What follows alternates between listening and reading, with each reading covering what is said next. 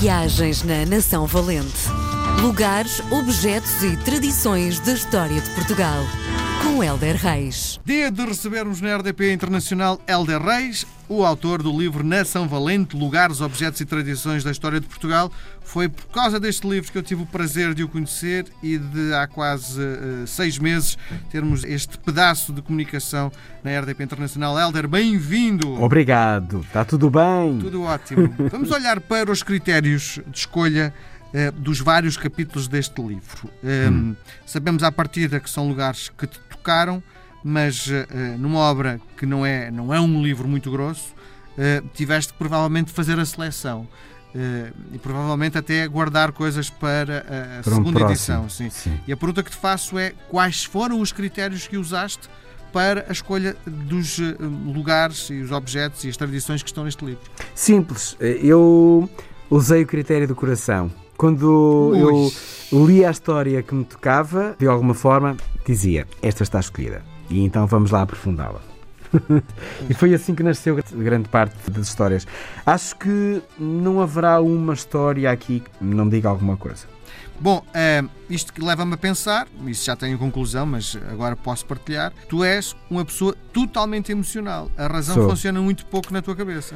Uh, olha, não sei se tanto, mas sou muito mais emoção do que, do que razão, é verdade. Mas. Hum, acho que com o tempo, sabes, a minha balança emocional uh, começa a dar mais uh, espaço à razão. Porque às vezes ajuda. Porque o coração. O coração é muito fofo e a razão é um bocadinho dura. E às vezes, um, para situações de problemas, de stresses, de análises, de hum, perceber a circunstância, a razão acho que funciona melhor que o coração. E então eu estou a usá-la cada vez mais. Mas uh, a emoção dá um sal a tudo na minha vida que, que, se eu tivesse negligenciado a emoção, acho que a minha vida seria bastante insossa. Sim, cinzenta, não é? Cinzenta, sim. sim. Mas também, provavelmente, quando sofres, sofres o dobro ou o triplo do que um racional. Sim, já Vou, vou, controlando cada vez mais isso, mas posso dizer que sim, já sofri bastante por ser muito emotivo, mas muito mesmo. Mas muito, aí até aos meus 30 uh, eh, era uma desgraça. Agora, nos meus quase 50, estou a atingir aquele meio-meio bastante saudável. Bom, depois desta partilha emocional, vamos olhar para o tema que trazes hoje. Vamos falar de algo que eu amo profundamente, que é uh, não é um objeto tocável, mas é a língua mirandesa, que é a nossa segunda língua, uh, e Miranda do Douro, que, ai oh, meu Deus, que eu amo de paixão. Eu sou um louco por trás dos montes, mas uh, Miranda do Douro Miranda do Douro é a preservação, mas não é museológica, é uma coisa que é uma terra viva, uh, onde a tradição se cumpre, mas é um encanto, é aquela sé, aquele centro histórico, o casario. Estás a viajar no tempo e estás num sítio autêntico, uh, com dureza, mas com pureza e, e, e autenticidade. E tu ao passar por lá, percebes muito bem o mirandês e o encanto do mirandês, que é cumprido, por exemplo, nas ruas. As ruas, as placas identificatórias são escritas em mirandês. Portanto, Miranda pertenceu ao Diocese de Astorga, isto é muito importante, no século XIII. Um, e este majestoso planalto mirandês uh, tem então uh, o berço desta identidade nacional tão única e irrepetível que é o mirandês.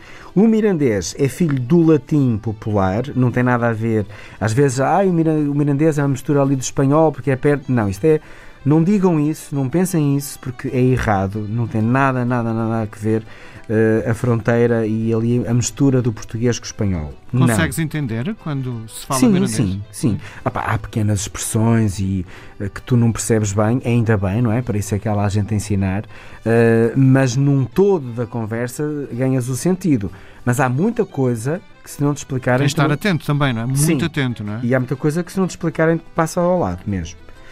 Mas pronto, esta, esta questão do mirandês ser filho do latim popular, estamos ali a criar a origem eh, desta nossa língua, moldado pelo uh, uh, asturo-leonês, uh, com o qual partilha traços muito comuns, e que depois evolui para esta língua falada por gentes que habitavam um território na altura sem fronteiras. Portanto, é uma língua que afirmativamente e, de, e por quem a estudou tem uma origem própria uh, e é a língua com que uh, as pessoas de, de, Miranda do Douro afirmaram a sua existência e a usaram para o dia a dia, para o negócio, para a oração, para a comunidade, para o amor, para a família, para tudo uh, e que também resistiu graças a algo que nem sempre é mau, neste caso, graças ao isolamento. Ela foi preservada. Hoje em dia é mais do que respeitada, é escrita nas ruas, é lecionada de uma forma eh, opcional nas escolas, o que é muito importante. Há imensos livros em mirandês. Há o Asterix está em mirandês. Hum. Um,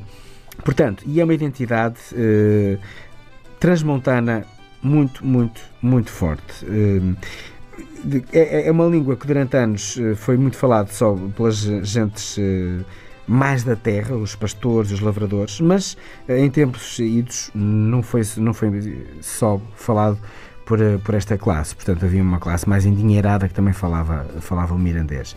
Em 1987, e é importante nós também percebermos a afirmação desta nossa segunda língua, é introduzida então no, no ensino local e é ótimo ir a Miranda de Douro e ver os miúdos a usarem expressões em mirandês, mas usam mesmo.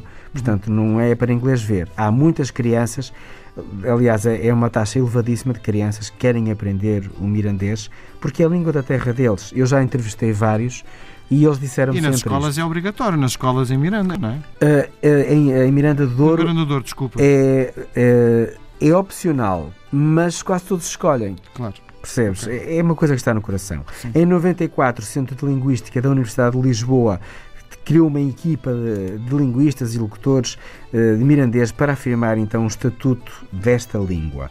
Por isso eu, eu escrevi este texto como um grande obrigado a Miranda de Douro, às agentes de Miranda de Douro, a todos os defensores, aos, aos catedráticos, aos investigadores e às pessoas que no dia a dia cumprem e defendem esta língua. Segundo eh, sei, no dia 17 de setembro é o dia oficial da segunda língua nacional, o mirandês. Por isso, está oficializado assim na Assembleia da República. Uh, temos uh, mais uh, um fascínio nascido no reino maravilhoso de Trás-os-Montes, o mirandês. Só mais uma provocação para fecharmos isto. Provoca-me. Diz lá em mirandês, na São Valente. Oh, eu acho que deve ser tipo na São Valente. Assim uma coisa, porque os circos são mais deve ser tipo Nação Valente, uma coisa assim. Muito bem. Voltamos Se não for, digam-me. Voltamos a conversar na próxima semana, Helder. Um abraço. Um abraço, um abraço.